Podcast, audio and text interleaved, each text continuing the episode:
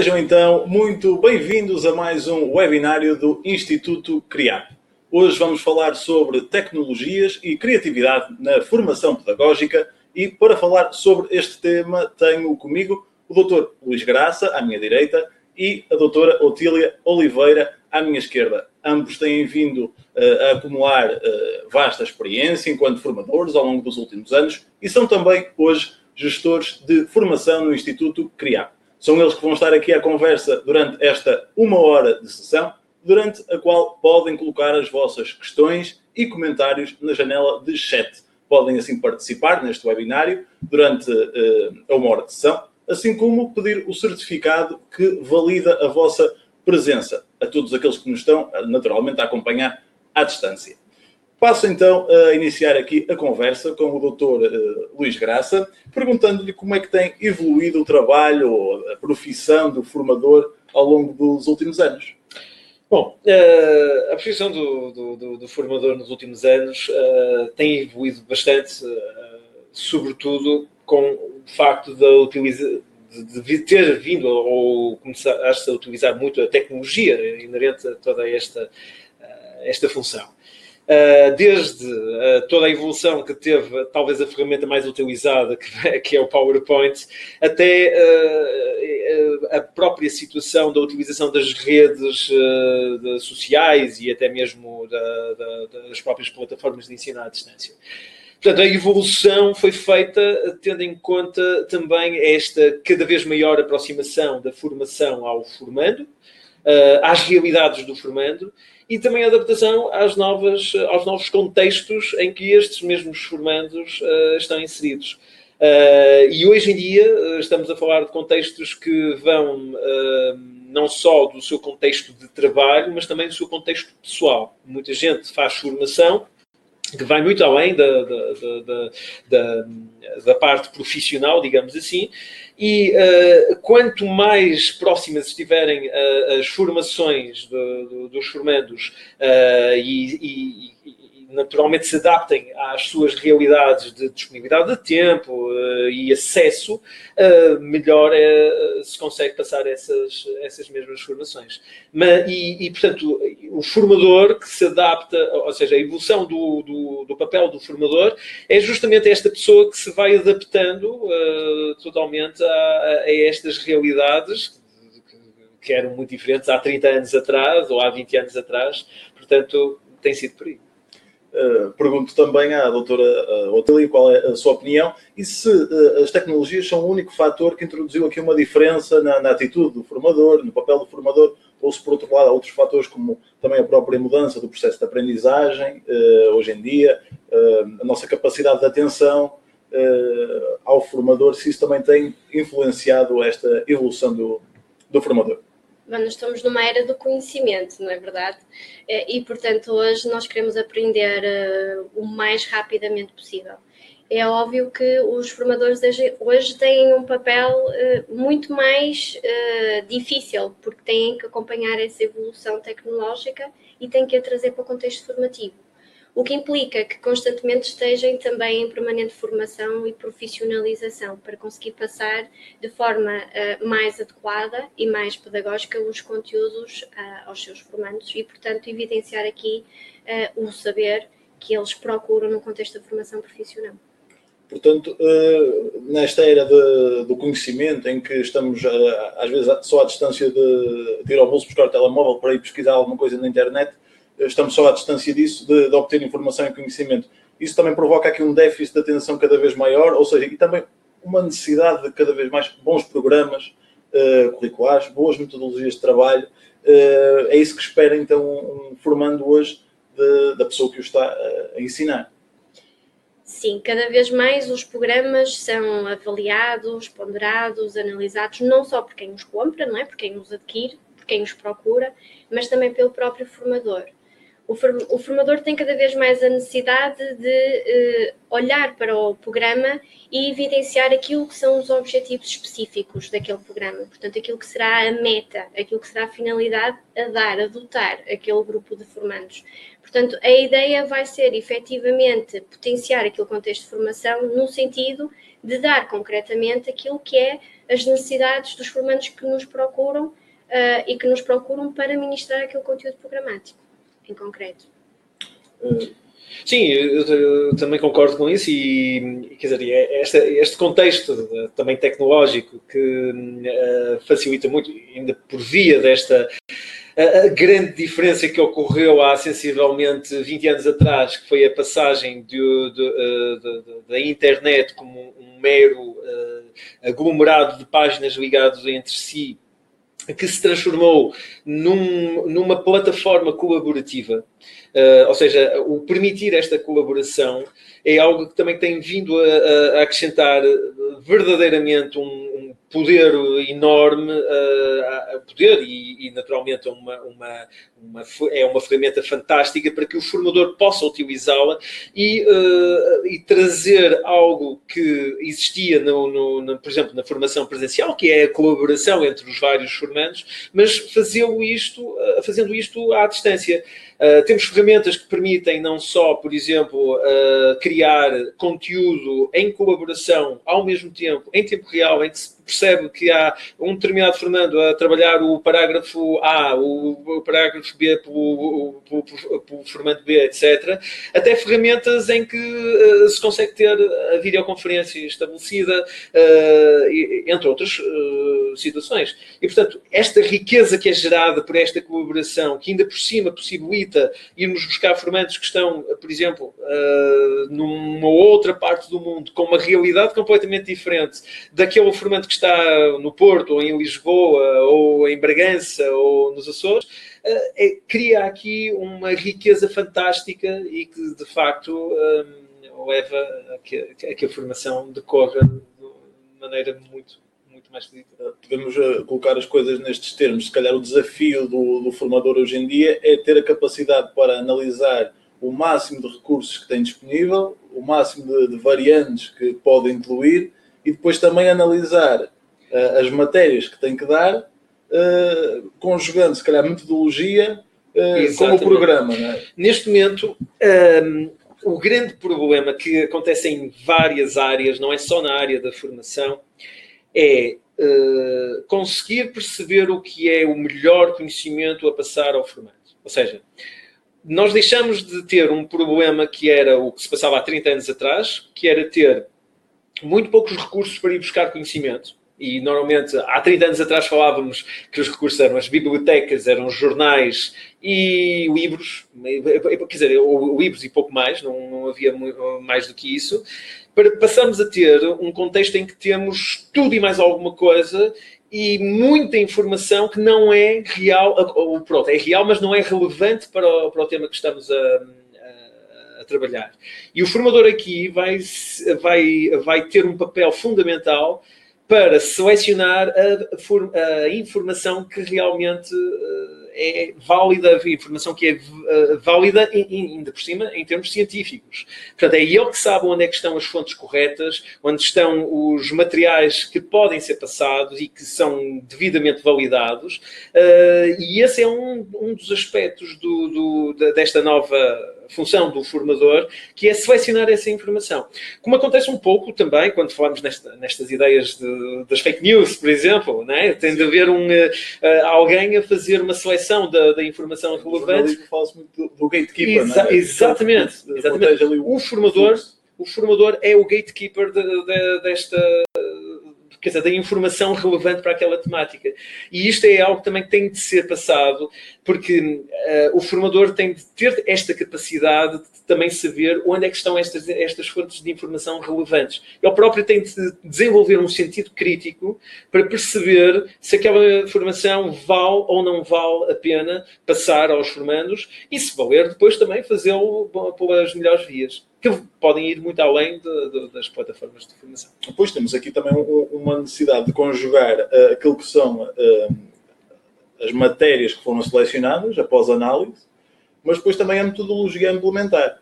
Uh, ou seja, já não é só uma questão de olharmos para aquilo que, que está disponível, mas também reagir na, na, postura com que se transmite a informação, reagir na, nas dinâmicas práticas, na, na interação com os formandos passa também por aí, conjugando passa metodologia uh, com o programa, se calhar não uma obedecendo à outra. com as técnicas de dinamização é, da própria atividade formativa. Passa também por aí. Mais do que dar a cientificidade aos pontos de referência da contextualização científica da informação, é transformar essa cientificidade ou essa contextualização teórica naquilo que é a aplicação prática, portanto, a aplicação no terreno. A nível da formação profissional e no campo da formação profissional é essa grande uh, valorização. Portanto, os formandos que procuram valorização profissional procuram adquirir o saber fazer. E isso é muito importante cada vez mais. Portanto, o contexto da formação tem que ser pensado com a prática e a implementação dessa prática, a forma como nós vamos proceder à aplicação de conteúdo teórico um, no seu modo de funcionamento real. Portanto, uh, o contexto formativo torna-se cada vez mais apelativo se tiver isso na sua essência. Até porque, se me permitem, uh, até porque estamos a falar aqui de algo que é super importante. Estamos a falar não de pedagogia, mas de andragogia. Nós estamos a falar de formação para adultos. Estamos Exatamente. a falar de pessoas que se motivam pela aplicabilidade dessas situações no seu dia a dia profissional ou pessoal, mas elas têm de ver essa aplicabilidade. E por isso é muito importante também uh, conjugar dentro da, da formação, como disse doutora Otília, esta ideia de, de, estarmos e envolvermos os casos práticos, os casos reais, uh, de maneira que o formando perceba como é que determinada intervenção é feita, é, é trabalhada. E, e mais do que isso também, dar espaço ao próprio formando para ele colocar os seus casos e, uh, no seio de, do grupo, tentar-se resolver esses mesmos casos. Porque isso também é algo que é fundamental, ou seja, não só ele sente que uh, não é uma pessoa o formador, por exemplo, a, a contribuir com o, o, seu conhecimento, mas é todo um conjunto de pessoas que está ali à volta e que está a contribuir para que efetivamente se consiga Exatamente. fazer um brainstorming ou uma, uma ideia maior sobre, sobre aquela realidade ou aquele problema. Eh, perguntava uh, agora a ambos o que é que consideram ser um formador uh, criativo. É um formador que consegue, se calhar, juntar em toda esta miscelânea de possibilidades e fazê-lo da forma mais atrativa possível, mais eficaz possível. É, é assim, um formador criativo tem de ser alguém que se consiga adaptar, ok? Um formador, na sua, na, na, na, na sua base, tem de ser um ser adaptativo. Isso tem de, seja presencial, seja à distância, tem de ser, ter essa capacidade. Eh, de facto, o que eu acho uh, importante para que depois, na, construção da sua formação, ele seja criativo, é ele ter essa capacidade de perceber o que é que, que tipo de ferramenta criativa ou não, mas sim, sendo criativo, à partida tem uma maior taxa de sucesso perante um, o seu grupo de formandos, para que de facto consiga passar a sua mensagem. Nós não podemos esquecer que o principal propósito ou a principal função de um formador é facilitar a informação. É facilitá-la, torná-la, uh, digamos, entre aspas, comestível para o próprio formando. Para que ele consiga, um bocadinho a bocadinho, perceber e, e, adquirir todas aquelas pequenas competências que lhe vão dar toda uma realidade maior, que é, digamos, o objetivo final daquela formação. Um, a criatividade aqui tem a ver também muito com a expectativa que o formando cria em relação à formação. O formando tem, vem com uma expectativa para a formação que tem uma determinada realidade eh, construída naquilo que foi a experiência que ele já teve de outras formações. E é claro que se um formador uh, quebrar com essa realidade, com essa ideia, dessa normalidade, sendo criativo, à partida vai ter uma maior taxa de, de sucesso. Essa criatividade pode vir de muitas uh, maneiras, mas a melhor forma é o formador conhecer quem é o seu público, para depois conseguir adaptar e criar essas uh, atividades ou estratégias criativas de maneira a resultar. Sim. Sim, sem dúvida. Portanto, o formador acaba por ser camaleónico. Ele vai se moldar ao contexto e ao espaço onde está inserido. E é óbvio que a cada grupo de formandos que, que está no contexto formativo com aquele formador, há um espaço de partilha que vai mudar a forma como o próprio formador vai ter de apresentar o conteúdo. Se pensarmos que o, o formador tem o papel de ser facilitador, uh, mas tem sobretudo o papel de uh, potenciar intrinsecamente uma motivação de um determinado grupo de formandos para a aprendizagem, portanto, aqui a criatividade tem que ser efetivamente uh, excelente, de, de, um, de, uma pessoa que queira efetivamente ser formador, porque é preciso repensar no, no contexto de vida de cada um dos formandos, no contexto da necessidade que cada um daqueles formandos traz para o contexto da formação e o que quer dali aprender e adquirir para ser melhor e mais profissional no seu futuro. E, portanto, isso é que vai efetivamente moldar uh, todo o espaço de organização e de planeamento em termos formativos do formador e torná-lo criativo.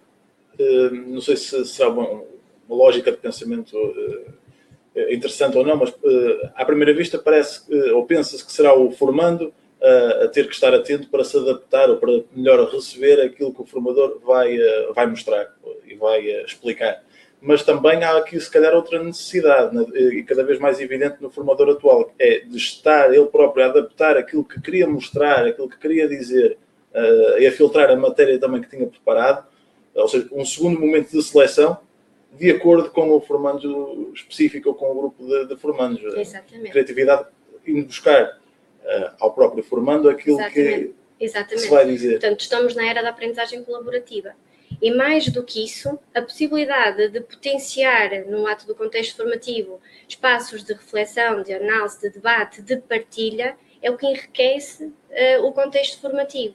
E, portanto, o formador é criativo nesta capacidade que tem de criar nos seus formandos um, ehm, estratégias de aprendizagem que são aprendizagens significativas, que vão efetivamente criar uma modificação comportamental e uma modificação na sua atitude quando deixarem ou quando saírem daquele percurso profissional.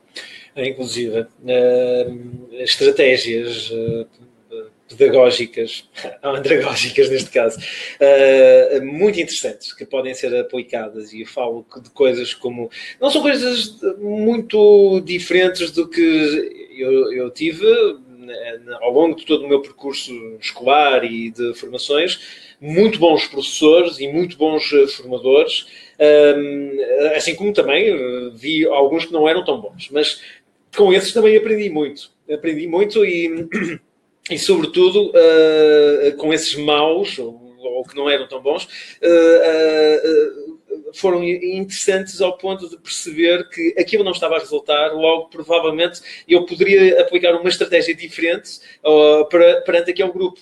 E uh, utilizando a criatividade, e muitas das vezes esta questão da criatividade uh, tem a ver com estratégias que já se fizeram no passado, há uma, há uma estratégia muito curiosa que se fala agora à boca cheia, uh, que, é chamada sala de aula invertida, ou em inglês a Flipped Classroom, que basicamente é ceder os, os conteúdos uh, de formação antes de haver a aula propriamente dita. Basicamente a ideia é transformar a sala de aula mais num, num espaço de discussão, de, de, troca de ideias, do que propriamente uh, um sítio onde se vai, onde o formador vai debitar a matéria. E este tipo de, de situação que é muito utilizada, sobretudo em contextos, por exemplo, de, de educação eh, com crianças e jovens, uh, tem uma aceitação enorme, é extremamente interessante, porque depois também leva a que os próprios uh, alunos ou formandos uh, vão pesquisar mais para aquela matéria, ou seja, eles praticamente vão fazer um autoestudo sobre as matérias antes de entrar na, na sala de aula. O, o formador ou o professor passa a ter ali uma ferramenta fantástica que é um conteúdo ou um conhecimento que foi já absorvido e que ele tem a possibilidade de pedir aos formandos para falarem sobre ele. Não há nada melhor, sinceramente, não há nada melhor do que termos os formandos a falar das matérias, porque isso verdadeiramente é o que é o assimilar da matéria. E se conseguindo ter essa, essa estratégia implementada, não estou a dizer fazer isto puramente, ou seja, fazer isto em todas as sessões, mas haver sessões mistas entre este tipo eh, de estratégia e uma estratégia mais regular, normal, eh, acaba por trazer a dita criatividade à formação, ou seja, o quebrar com eh, as várias ideias normais, digamos assim, e acaba por ser uma mais-valia para, para as formações. Um, é, é, é, como, é como um vinho. Se um vinho for feito de uma única casta, que uh, vamos ter ali uma coisa bastante, uh, bastante pouco balanceada.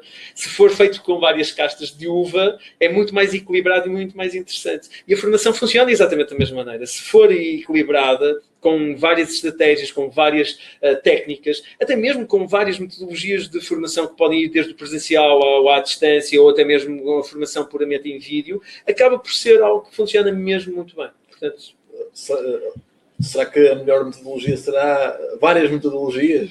Eu acredito que sim. Como em tudo, é como em tudo que, uh, que nós vivemos na nossa vida,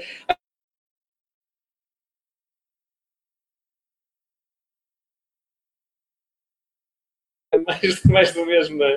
Eu uh, optava uh, por questões e, e, perguntar, começo por perguntar à doutora Otília, o que não funciona ou o que, o que evitar uh, nos dias de hoje e que se calhar antigamente se fazia uh, e que hoje pode já estar um bocadinho mais uh, obsoleto, também posso colocar. Qual a questão é? Não, não, quem... primeiro senhoras. Claramente a transmissão única e puramente transmissiva, não é? De informação. Eu acho que hoje, em contexto de formação profissional, não é isso que se procura. Uh, o estar a debitar apenas uh, teoria, sem a prática ali aliada ao contexto da teoria, não há um sentido prático na formação, no contexto formativo. Hoje, eh, e seguindo a lógica do que o Dr. Luís estava há pouco a dizer, o que se procura é efetivamente a implementação de metodologias pela autodescoberta. Ou seja, dar mecanismos e ferramentas aos formandos para conseguirem ser capazes eh, na aquisição da sua própria aprendizagem, responsabilizá-los por isso. Uh, e o uh, ter o pensamento de chegar ao contexto da formação e transmitir, debitar única e exclusivamente o que se preparou no PowerPoint é errado, portanto é, é completamente nulo.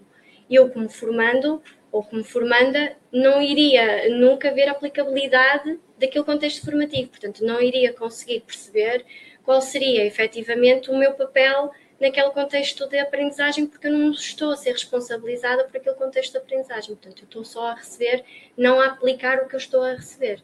E, portanto, isso eu penso que seria logo automaticamente uma das questões a eliminar no contexto claro, da formação claro. profissional. E, e, faz todo sentido uh, pelo, pelo seguinte: um, essa, essa questão que. Uh, dita e muito bem sobre a, a ideia de como o próprio formando capta a informação uh, e quando é uma questão puramente de debitar a, a, a matéria, uh, o que acontece é que a captação do formando é mesmo muito, é uma porcentagem muito reduzida, estamos a falar de 20%, 20, 30% da, da informação. Se nós o envolvermos, essa, essa captação é, sobe exponencialmente. E, e, e portanto, faz parte do próprio sucesso do formador tentar com que a sua informação passe a maior parte possível de, daquilo que ele tem para passar. Uh, porque senão, literalmente, o objetivo dele não está a ser uh, concluído. E nós temos muitas ferramentas para o ajudar a fazer isso e estratégias, e há, é só uma questão. Claro, dá trabalho, não, não ponho em questão isso. Mas tudo que acontece e que funciona bem dá sempre trabalho, não é? E portanto, aqui também terá de ser sempre algo uh, a trabalhar supondo que teríamos uma sessão de formação de duas horas, por exemplo, ir para lá com um PowerPoint de 200 slides. Eh, pois é, um bocadinho não. Pode já saber que vai ser uma receita condenada um bocadinho ao fracasso, de acordo com os objetivos que se pretende. Ah, claro, depende, eh, claro que sim. Mas, eh, mas naturalmente é assim: uh, um PowerPoint tem de ser também adaptado à realidade da formação. Deve haver objetivos para cada sessão, ou também aquela lógica de ter-se um PowerPoint com 200 slides, mas também uh, dá-se aqueles que se puder e o que não se der, dá-se na segunda, Sim, isso também pode ser, eh, pode ser uma estratégia. Eu, por exemplo, eu tenho... Ou, eu tenho muito bem delineados. Tem que eh, chegar uh, e quando saem, uh, há objetivos que têm que ser cumpridos. Claro. É assim, eu, eu posso falar um, do meu caso pessoal, que eu tenho um bocadinho a fobia de ter duas horas para dar a formação e chegar ao fim da primeira hora e não ter PowerPoint suficiente, PowerPoint ou slides suficientes para depois continuar a minha matéria. E por, por causa disso mesmo, eu tenho sempre ali um conjunto de, de slides acrescidos só para o caso de me ajudar nesse, nesse tipo de situação. Um, isto pode ser uma estratégia de, para eu conseguir, até para diminuir os meus uh, ratings de, de ansiedade no, no, no, início da formação. Mas uh, lá está. O que interessa acima de tudo é que o formador tem um objetivo. Ele consegue uh, dar a matéria com esse objetivo e ele tem que fazer este tipo de análise no final da sua formação. No final da sua sessão, ele tem de ter o, o discernimento de perceber se conseguiu ou não chegar ao seu objetivo, que foi transmitir aquela informação. E uh, se ele chegar à conclusão que efetivamente, se calhar, não, não o conseguiu, então ele tem de uh, arranjar alguma forma de dar a volta, quer à sua forma como dá a sessão, ao englobar uh, atividades ou estratégias de, de, maneira a conseguir levar a, esse, a, a sua formação a bom porto. Isso, isso é, é essencial. Agora, de facto, acho que é, que é muito importante pensarmos na formação nesse, nesse sentido de uh, tem de ser adaptada, temos de perceber quem é o nosso público-alvo, as suas expectativas, as suas realidades, os seus contextos, para conseguirmos efetivamente adaptar. E qual será o papel que desempenha aqui eh, o gosto que se tem pela, pela área que se está a lecionar, também para estimular a própria criatividade no que diz respeito ao, dar a formação, ao apresentar novos conteúdos e por novas abordagens? Isso é a regra número um de qualquer formador. Portanto, qualquer formador tem que sentir entusiasmado sobre as matérias que vai uh, lecionar, sobre as temáticas que vai apresentar. Se isso não for uh, uma temática, e pensando na minha própria experiência, se eu não gostar do que eu estiver efetivamente a, apresentar, vai ser mais difícil transmitir o entusiasmo e a confiança sobre a informação que eu estiver a apresentar. Portanto, isso é intrínseco, de certa forma, a cada, cada ser humano. Um, uma pessoa que, que eu acho isto uh, essencial. Um formador tem de ter paixão por aquilo que faz, tem de ter paixão pelo assunto que fala. A paixão é, é o que melhor motiva alguém a aprender. E se nós conseguimos ter essa paixão, mais facilmente vamos conseguir também transmitir essa paixão à nossa plateia, ao nosso aos nossos públicos, aos nossos formandos. Claro, exatamente. E, e, não deixa de ser essencial sentirmos isso, esse, ter essa capacidade de, de viver aquele tema e viver aquela. Uh, digamos, a, a, aquela ideia, de maneira a nós próprios também depois procuramos por mais informação para ficarmos mais atualizados, para depois termos maior capacidade de chegar a esses uh, formandos. Portanto, aqui esse, esse fator de, de, de, de, haver um certo amor, uma certa paixão pelo tema em si que se está a viver e tudo mais, é crucial para que depois a, a própria formação também decorra da melhor maneira. Até porque nós, nos, nós temos que ter bem presente a ideia de que o contexto formativo é um espaço de, de partilha, de relacionamento. Claro. Relacionamento entre os formandos, entre os formandos e os formadores, entre os formadores e o próprio conteúdo que vão eh, lecionar. Há, neste contexto de relação, muitas vezes partilhas muito pessoais, de vivências, de, de situações específicas que acabam por vir ao de cima no contexto formativo que se relacionam com as próprias temáticas. E se houver uma aversão por parte do formador à temática que está a apresentar, este espaço de, de, de partilha, de vivência, de reflexão conjunta, em grupo, porque no fundo nós estamos em grupo e o grupo acaba por uh, transformar estas aprendizagens em aprendizagens significativas se conseguir vivenciá-las. Se não houver esta relação, isto não acontece. Portanto, não há esta aquisição ou esta, ou esta experiência significativa no contexto formativo. Nem o próprio e, grupo, nem o próprio grupo se sente à vontade. E nunca se vai identificar claro. nem se relacionar em termos de temática formador, formador temática. Portanto, não há este cruzamento, este relacionamento. E, portanto, logo aqui à partida hum, eh, estará uh, também condicionado, muito possivelmente, ao seu fracasso. Como é que definem uma sessão de formação? Uh, uh perfeita ou, ou, idílica nos dias de hoje. É, é uma sessão que mostra muitos conteúdos, uh, consegue ser muito apelativa, consegue ter muito conhecimento uh, ou consegue, por outro lado, uh, dinamizar muito bem a, a, interação entre formando e formador. Como é que deve ser aquela hora ou aquelas é assim, duas horas de sessão? a sessão. Ou até mais a perfeição nunca existe, não é? Mas uma ação em que um formador, uh, ou, ou, ou, por outra, uma ação em que eu sinto que saio dessa sessão uh, bem, bem comigo próprio, bem com a, com a, a ideia de ter transmitido uh, os conhecimentos que queria, eu, ou ser, pronto, assumir essa ideia da perfeição, para mim é uma ação que eu sinto verdadeiramente isso. Ou seja, que, se, que aquilo que eu, que eu tinha para transmitir, consegui fazê-lo que o consegui fazer de maneira a que as próprias pessoas uh, se envolvessem e se conseguissem uh, ter esse espaço que, que o Dr. Tilly falou, de, de conseguir elas próprias, a certa altura, ter essa capacidade de sentir à vontade para, para, para uh, falar de, de, um caso que lhe passou pelas mãos, por uma situação que, de, que, que, ela própria possa ter passado, e para conseguir partilhar, compartilhar isso dentro do seio do grupo. Isso, isso para mim é, é essencial. Mas também o chegar à conclusão que, ok, eu tinha um conjunto de pontos para abordar, consegui abordar esses pontos e acima de tudo, e isso é um ponto que eu acho fantástico e que me faz sentir muito bem, é quando eu vejo que as matérias que eu vou falando estão a suscitar eh, questões. Então, há questões que vão aparecendo. Os formandos não têm problemas em colocar essas questões.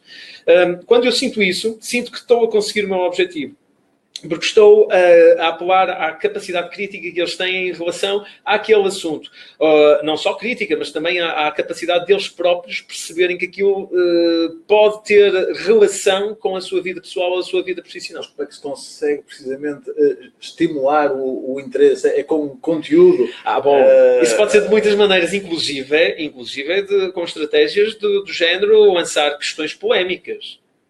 Por exemplo, ah, o lançar a discussão, o lançar de uma questão que seja, que quebre até mesmo com o, o, o consenso do, do, grupo, é algo que é extremamente interessante e que acaba por funcionar muito bem. E, quer dizer, e, e conseguindo estimular isso, e depois há uma coisa muito importante, é assim, existe uma atividade que até pode ser feita não só em termos uh, presenciais, mas também no ensino à distância, que são atividades assíncronas que podem ter a ver com a utilização de fóruns, fóruns de discussão, os chamados fóruns de discussão, que muitas das vezes uh, não são bem explorados porque são, somente são, funcionam com o atirar de uma questão e essa questão depois é respondida ali pelo conjunto de, de formandos e fica-se por ali. E, e aquilo tem ali um potencial enorme pegando nas questões, nas respostas dos formandos àquela questão. E muitas das vezes é uma coisa tão simples quanto isto. Uh, aluno A disse isto. Vocês concordam com esta afirmação? Acham que faz sentido dentro do, do, contexto? E é claro que vai haver logo dois ou três que vão dizer: Ah, não, eu acho que isto se calhar poderia ser visto de outra perspectiva, ou poderia ser uh, desenvolvido de outra maneira e tudo mais. É a mesma coisa se pode fazer em sala de aula. Uh, um aluno fala de determinada temática, a sala de aula presencial, não é? Uh, fala de determinada temática e, e, nós dizemos, pronto, muito bem, isso é a sua opinião, mas vocês concordam com isso?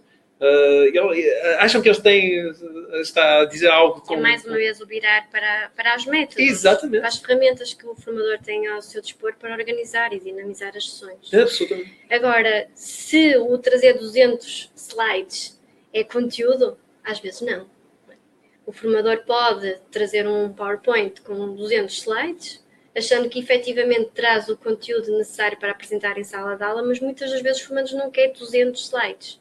Os formandos querem é efetivamente operacionalizar aquele conteúdo teórico que está, uh, ou que está no PowerPoint na prática. Não é? Eu quero saber. Se às vezes basta um. Basta um, exatamente. Sim, sim. Às vezes basta um ou nenhum.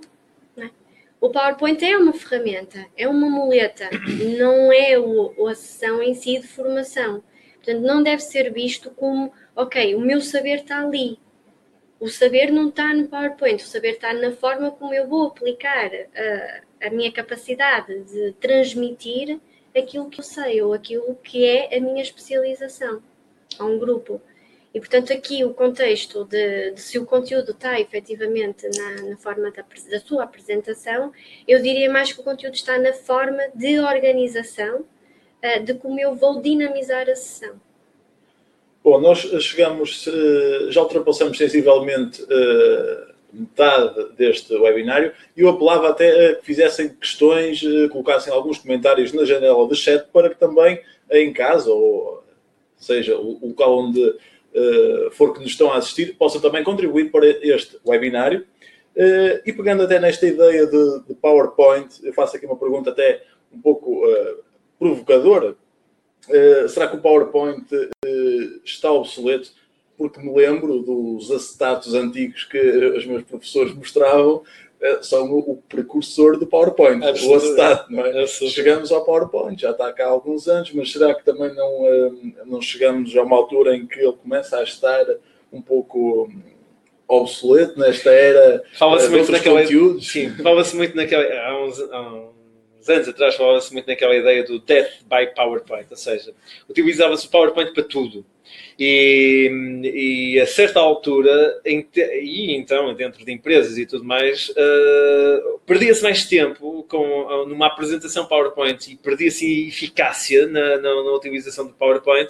E claro que se começou a olhar para o PowerPoint como algo uh, já não tão positivo. PowerPoint, como foi dito ainda há um bocadinho, é uma ferramenta deve ser utilizada com o intuito de, mais uma vez, chegar ao objetivo do formador, que é facilitar a informação.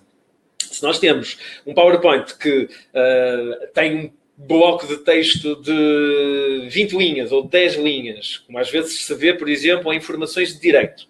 Ok, este tem de falar de legislação. Não põe em questão isso. Mas basta pôr lá o artigo e o que é que o artigo fala ok? Uh, uh, agora, espetar com um pedaço de, de texto no, no, meio de um slide para, e ainda por cima projetá-lo não faz sentido absolutamente nenhum, até porque uh, não vamos pôr os formandos a ler PowerPoints projetados, nem quando está na, na formação à, à, distância também fazer a mesma coisa. O que é efetivamente útil no PowerPoint é o PowerPoint servir-nos um pouco como um, um guião do que é que deve, eh, devemos abordar ao longo da formação. Eu utilizo muito o PowerPoint com essa, eh, esse objetivo de me ajudar. Eu tenho alguns problemas em termos de memorização das temáticas a abordar ao longo da minha sessão e o PowerPoint dá-me essa, essa ajuda. Para mim é fantástico porque, efetivamente, vou passando os slides, vou sabendo os tópicos que vou eh, abordando. Mas, por exemplo, os meus slides são todos construídos com base em tópicos. Porquê? Porque o tópico permite-me eu desenvolver o tema, vou-me lembrando dos exemplos, vou-me lembrando das, das uh, aplicabilidades de, daquele tópico e facilmente consigo uh, passar a minha matéria. Se eu tivesse lá porções de texto, uh, era certinho que eu ia estar ali a ler e era isso que era a pior coisa que eu podia fazer, era estar a ler porções de texto. Para isso eu, os próprios formatos fazem. Portanto, o PowerPoint funciona um pouco aqui e eu acho que é devemos entender um bocadinho às vezes o PowerPoint dessa maneira. O PowerPoint é um pouco o espelho do formador. Se o formador for muito bom, se for muito uh, uh, motivador, ele vai fazer o PowerPoint de uma maneira simples e eficaz. Uh, se ele for chato, o PowerPoint também vai ser chato. É certinho, isso aí não, não há dúvida alguma. E, portanto, esta ideia da utilização de PowerPoint, o PowerPoint é uma ferramenta fantástica e deve ser utilizada, sim, claro, com contrapeso e, medido, e medida, uh, mas uh, também uh, temos de ter esta capacidade de perceber que é uma ferramenta que se vai adaptando às nossas necessidades e aos nossos objetivos, e nós temos de saber trabalhar essa ferramenta com essa, com ideia. Com esse objetivo, sim. Mas aquela ideia da imagem, do vídeo, Exatamente. do provocar a reflexão através da visualização, do debate, tudo que potencia efetivamente o trabalho colaborativo em grupo. Eh, só para, para complementar, complementar um, eh, falamos do PowerPoint, mas há outras ferramentas, por exemplo, o Prezi. O Prezi tem, há uns anos atrás foi utilizado, tem vindo a ser utilizado um bocadinho em substituição do PowerPoint. A grande vantagem do Prezi é quebrar um bocadinho com aquela ideia do passar dos slides, não é? E, e o que se faz ali é uma viagem dentro do slide. Uh, os conteúdos estão todos lá, estão espalhados, mas faz ali uma viagem. Também é possível termos death by prezi, porque basicamente se utilizamos aquilo uh, a torta e direito, vamos ter o mesmo problema. Tudo passa com, pela ideia da adaptação ao objetivo. Tudo passa por aí. E se nós temos esse objetivo de, de que o formante faça uma viagem ali pelo, pelo por aquele slide ou que faça a viagem por via de passar slides, é tudo uma questão depois de nos adaptarmos a essa ideia. Mas uh, o formador tem que ter essa capacidade de perceber o que é que vai funcionar ou o que é que não vai funcionar e como é que deve construir e não construir o, os seus PowerPoints. Uh, qual é que a importância que assume aqui o, o vídeo, o, uh, o som, a manipulação da imagem, que hoje em dia está cada vez mais fácil, mais acessível. Uh, estes conteúdos podem ser realmente aqui ferramentas que introduzam uma variância e, e que aumentem uma vez mais a atenção, uh, tornem a formação mais consumível. Uhum. Não, não nos podemos esquecer que o principal site uh, que hoje em dia é, uh, tem mais visitas em todo o mundo é um site de vídeo, é o YouTube. YouTube é o site mais visitado, seja em, em computadores, seja em telemóveis ou, ou plataformas móveis. Isso só por si já diz tudo. Ou seja, as pessoas motivam-se pelo vídeo. É o som e a imagem. Aliás, há uma coisa que eu, eu costumo passar muito na, nas uh, formações e, uh, e, sobretudo, na formação de formadores, que é uh, um formador tem uma maior taxa de sucesso se conseguirmos estimular mais do que um sentido. Seja ele a audição, seja ele o, o sentido visual. Okay? Se nós conseguirmos uh, meter lá para o meio o sentido do olfato ou do tato, ainda mais vai ter essa capacidade. Nós não. Há sons e há, há cheiros que não esquecemos, cheiros da nossa infância que nós nunca esquecemos. E se nós conseguirmos ter esta integração dos sentidos, claro que vão ter maior funcionalidade, vão uh, funcionar muito melhor. O vídeo tem esta capacidade, não naturalmente do olfato ou de, ou de outros sentidos como o tato, mas tem o sentido da audição e da visualização, que são sentidos que nós, seres humanos, temos muito mais desenvolvidos do, na seu, no seu global do que outro tipo de animal. E, portanto, eh, claro, alguns especializam-se mais ou no visual ou outros no, no auditivo, mas nós temos aqui uma capacidade de ter um equilíbrio grande entre os dois. E nesse sentido, o vídeo tem uma capacidade enorme de conseguir fazer passar os nossos conhecimentos e as nossas, uh, e as nossas ideias. Hoje em dia, ainda por cima, como temos toda esta contextualização de que quase toda a gente tem smartphones e os smartphones estão preparados para aceder às, às plataformas de vídeo, uh, nós temos a capacidade de chegar aos formandos através dos smartphones, com vídeos, com os ditos masterclasses ou, ou videoaulas, como dizem os brasileiros.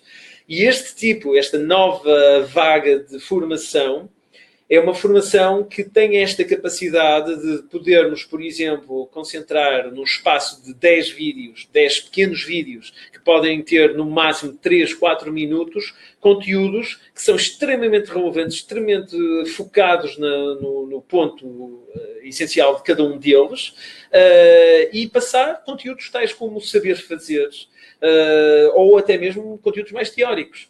Eu lembro-me que um dos primeiros cursos que fiz à volta de, desta ideia de, de ser construído em, em, vídeo foi um curso que me ensinou, por exemplo, a trabalhar com uma, um software de edição de imagem que eh, eh, eh, o curso era de tal maneira bem, tão bem feito que, para além de ter a explicação de, de como é que eu haveria de conseguir determinada, executar determinada tarefa, a própria empresa dava-me um fecheiro que eu podia utilizar no dito programa e mimetizar todo aquele processo que estava a ver a ser feito no meu próprio computador, no meu próprio software.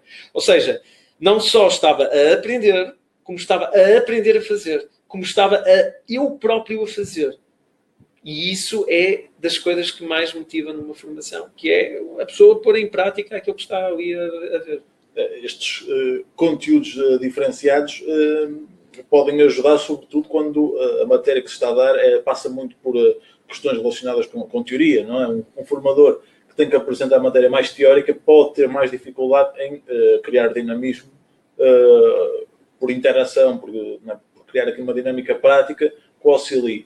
Eu não diria que era só para os conteúdos teóricos. Pode ser utilizado também para os conteúdos práticos. Quer seja a nível do saber fazer ou do saber saber, é possível desenvolver conteúdos mais dinâmicos para adquirir mais rapidamente uma determinada aprendizagem. Portanto, o vídeo, hoje a ferramenta de vídeo ou áudio, eh, hoje possibilita dar mais conhecimento num curto espaço de tempo. Portanto, torna-se vantajoso por isso mesmo. o que um percurso de longa duração poderia ter, eh, sei lá, 10, 12 meses em execução, pode ser diminuído para 3, 4 meses de execução. E sendo que permite uma aprendizagem ao seu ritmo. Portanto, o, o formando tem aqui a capacidade de decidir quando é que está disponível para aprender. E nos dias de hoje é uma das maiores vantagens, uh, quer das modalidades do ensino à distância, quer desta modalidade de formação muito mais dinâmica, fora uhum. daquele contexto magistral, de contexto de sala, de contexto de formação transmissiva. Isto que, que, é focado também é algo também muito interessante, que é esta capacidade que este tipo de, de formação tem em se adaptar ao tempo disponível do formante. Quantas vezes uh, os formantes estão a, a, ter a formação, por exemplo, em 10, 15 minutos têm disponível na sua hora de almoço ou em 20 minutos têm disponível no, no, no trajeto entre casa e o seu emprego. E, portanto, nesta ainda por cima estando libertado o vídeo numa, numa plataforma de ensino à distância, consegue-se facilmente aceder, desde que se tenha acesso à internet, consegue-se aceder perfeitamente a essa... Flexibilizar essa, hoje exatamente. em dia os processos de aprendizagem é uma das grandes vantagens. Uh, tem havido nos últimos anos um aumento que, da procura por um ensino à distância, não é? Uh, é comum já essa, essa informação e ganha, uh, por consequência, aqui relevo o papel do e-formador. O formador adaptado à modalidade e-learning. Uh, qual é que deve ser o perfil uh, e os desafios também que tem este um e-formador? Bom, é assim, um e-formador tem que ser alguém que tenha essa capacidade de poder, em primeiro lugar, tem que perceber os contextos do formante. Estamos a falar de formantes que às vezes estão em casa, uh, na sua sala de estar, ou no seu quarto, no seu escritório, uh, onde tem um gato a passar à sua frente, onde tem um filho que entra na, na, na, no escritório, ou tem, sei lá, um taxa ao lume, às vezes isso já aconteceu de tudo. E, portanto, neste sentido, eh, perceber que há um conjunto de estímulos que uh, o formando tem acesso que normalmente numa sala presencial não tem. E, nesse sentido, o, o e-formador percebendo essa ideia, ele tem de criar aqui estratégias para conseguir um, constantemente cativar o formando. Essas estratégias de cativação uh, podem passar por de 5 em 5 minutos, de 10 em 10 minutos, criar dinâmicas, como coisas como, por exemplo, uh, uh, ok, formando A, depois de ter visto isto, concorda com esta afirmação? O que é que acha? Isto adapta-se à sua realidade? Coisas deste género, que podem perfeitamente depois serem usadas não só para criar esta, esta interação, mas para envolver os próprios formandos dentro da, do grupo e da, e da formação propriamente dita e trazer o, o, seu, o seu lado da experiência que ele tem. E, e, e portanto, uh, o e-formador tem de ter esta capacidade de perceber que tem de criar estes dinamismos constantes com os formandos.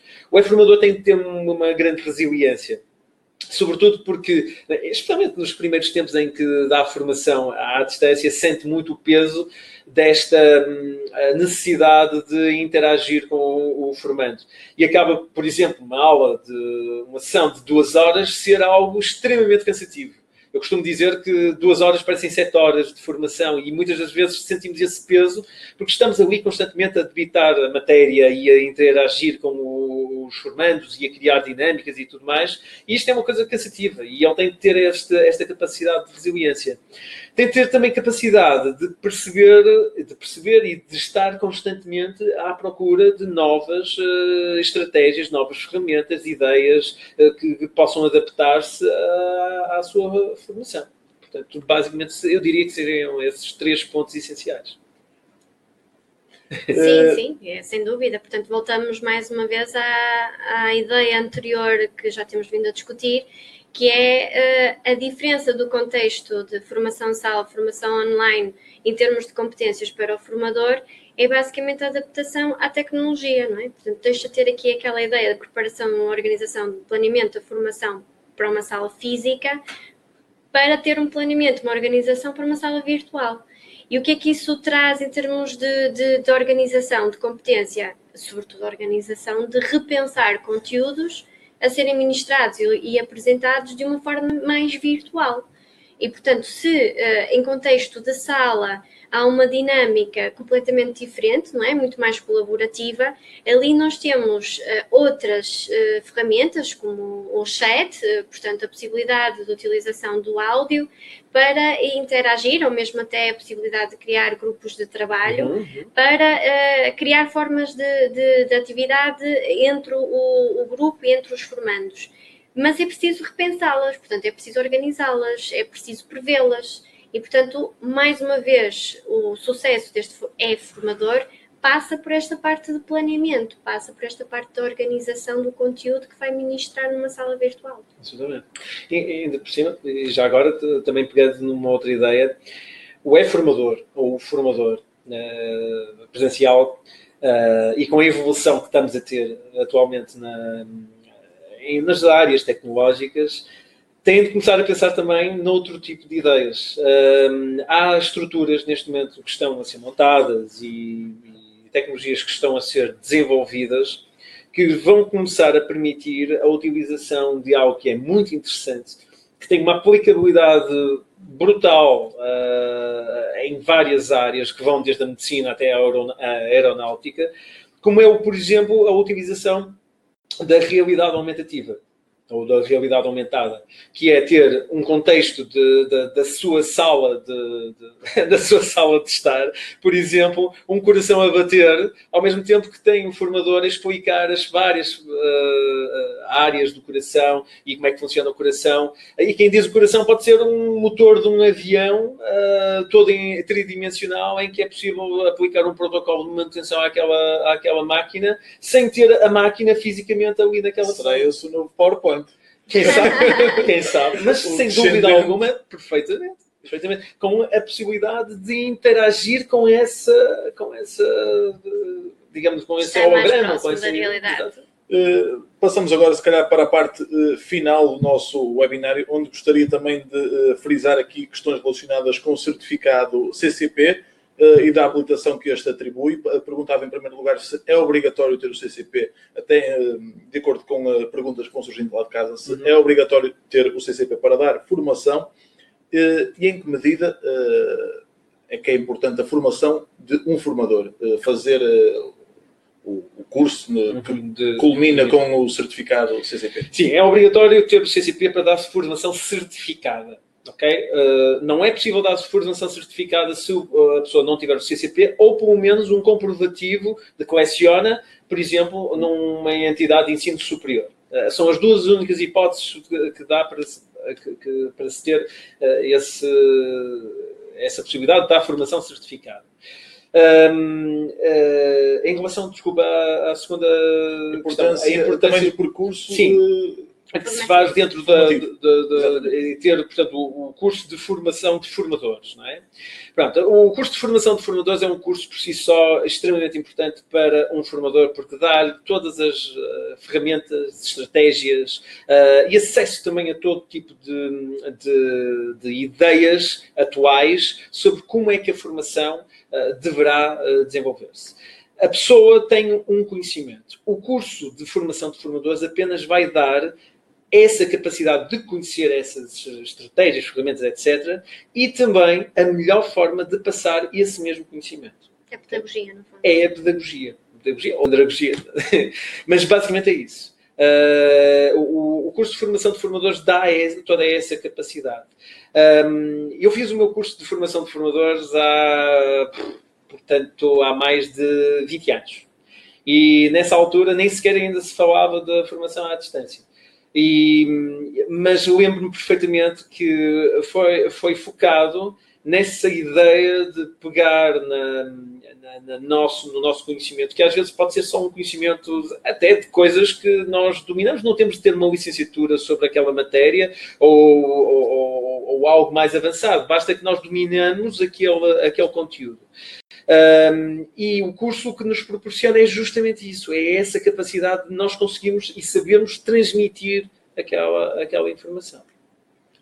aliás, desculpa, uh, atualmente uh, o requisito em termos de recrutamento passa por aí. Uh, portanto, o próprio mercado de trabalho requer cada vez mais uh, que no ato do, do, recrutamento de novos colaboradores, este requisito de, do curso inicial, do curso de formação pedagógica inicial de formadores, seja um dos requisitos daquele colaborador que vai recrutar. E isso prende-se muito com a necessidade que as próprias empresas têm, o próprio contexto profissional neste momento um, sofre, em termos de evolução. Portanto, há uma evolução estratégica constante uh, a nível das organizações, a nível das entidades, das instituições, que obrigam que internamente haja sempre uh, recursos humanos qualificados. Uh, com capacidades de acompanhar essa evolução internamente e de organizar planos formativos, conceber, lá está, conteúdos programáticos para ir dando continuadamente formação aos seus uh, colaboradores internos.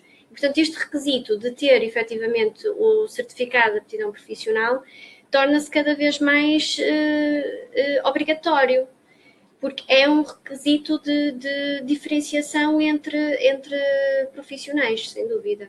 E, e não só, a adição isto ao currículo da pessoa, é assim, todas as organizações procuram cada vez mais, e isso é, é algo que, é, que, que, que se percebe pelos recrutamentos que vamos vendo por aí, que uh, pretendem sempre profissionais com capacidades de polivalência. E, esta capacidade de poder, esse mesmo profissional, poder transmitir a informação que ele próprio detém, e mais ainda, sendo com o CCP portanto, é, é formação certificada que ele próprio depois, dentro da própria empresa, pode uh, permitir a empresa uh, atingir aquele número de 35 horas mínimas de formação que tem dado todos os anos a todos os colaboradores.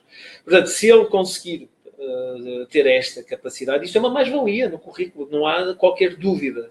Um, e, e, mais ainda, se puder, assim com isso, poder transmitir aos seus colegas aquilo que sabe se todos puderem transmitir entre, entre si esse, uh, os seus conhecimentos, é, vai ser uma organização muito mais interessante, muito mais adaptada às realidades do, do, do seu contexto. Aqui uh, mais um contributo por parte da, da Iris uh, que diz que há uns anos tínhamos, enquanto formadores, de fazer atualizações. Uhum.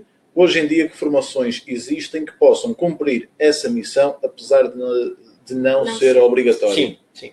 Há uns anos atrás nós tínhamos a, situação do, do CAPA, o Certificado de Aptidões de Aptidão Profissional de Formador, que envolvia que, se não me engano, de dois em dois anos ou de três em três anos, de ter de fazer um curso de renovação, ou isto se não tivesse um número mínimo de horas de formação dada até aquela altura.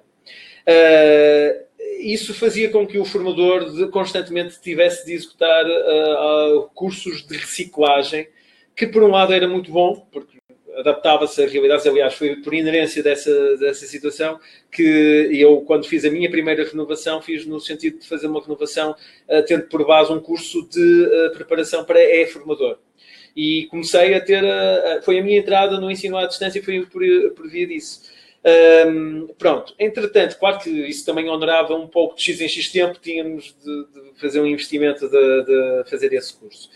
Contudo, essa obrigatoriedade deixou de existir, se não me engano, em 2008, uh, o que, com a entrada do CCP, do Certificado de Competências Profissionais, e por, uh, e por isso uh, o ónus da reciclagem, o ónus de ir procurar outras formações deixou de existir.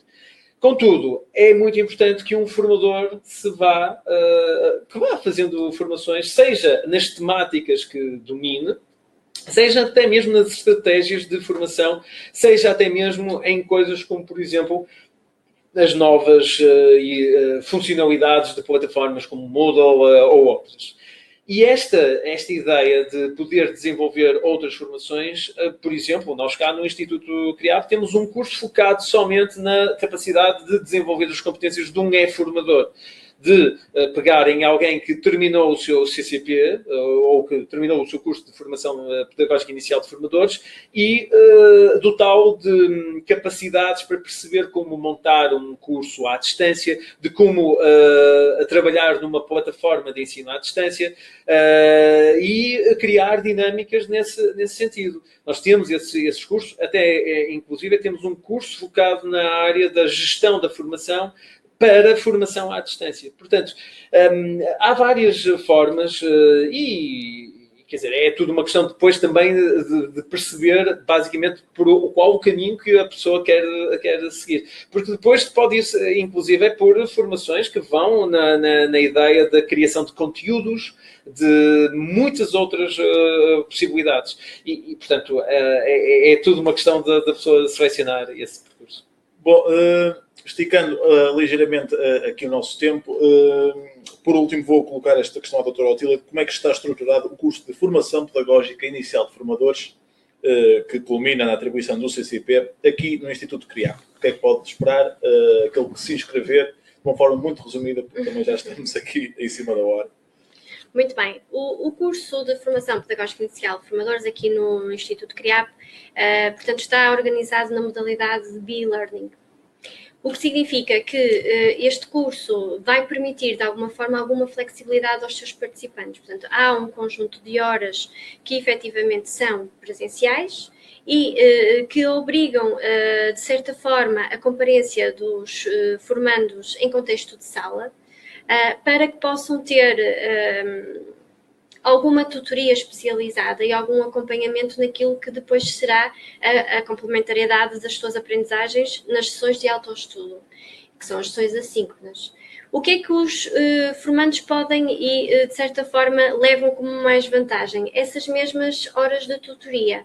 Ou seja, paralelamente às simulações, que são dois dos módulos obrigatórios, portanto, constituídos 10 horas, onde o formando inicialmente tem a capacidade de demonstrar as suas valências, as suas competências e revalidar após a sua autoscopia e a visualização da mesma, tem um conjunto de uh, tutorias com os nossos uh, docentes que vão permitir uh, acompanhá-lo na concretização do seu projeto, do seu projeto de intervenção pedagógica.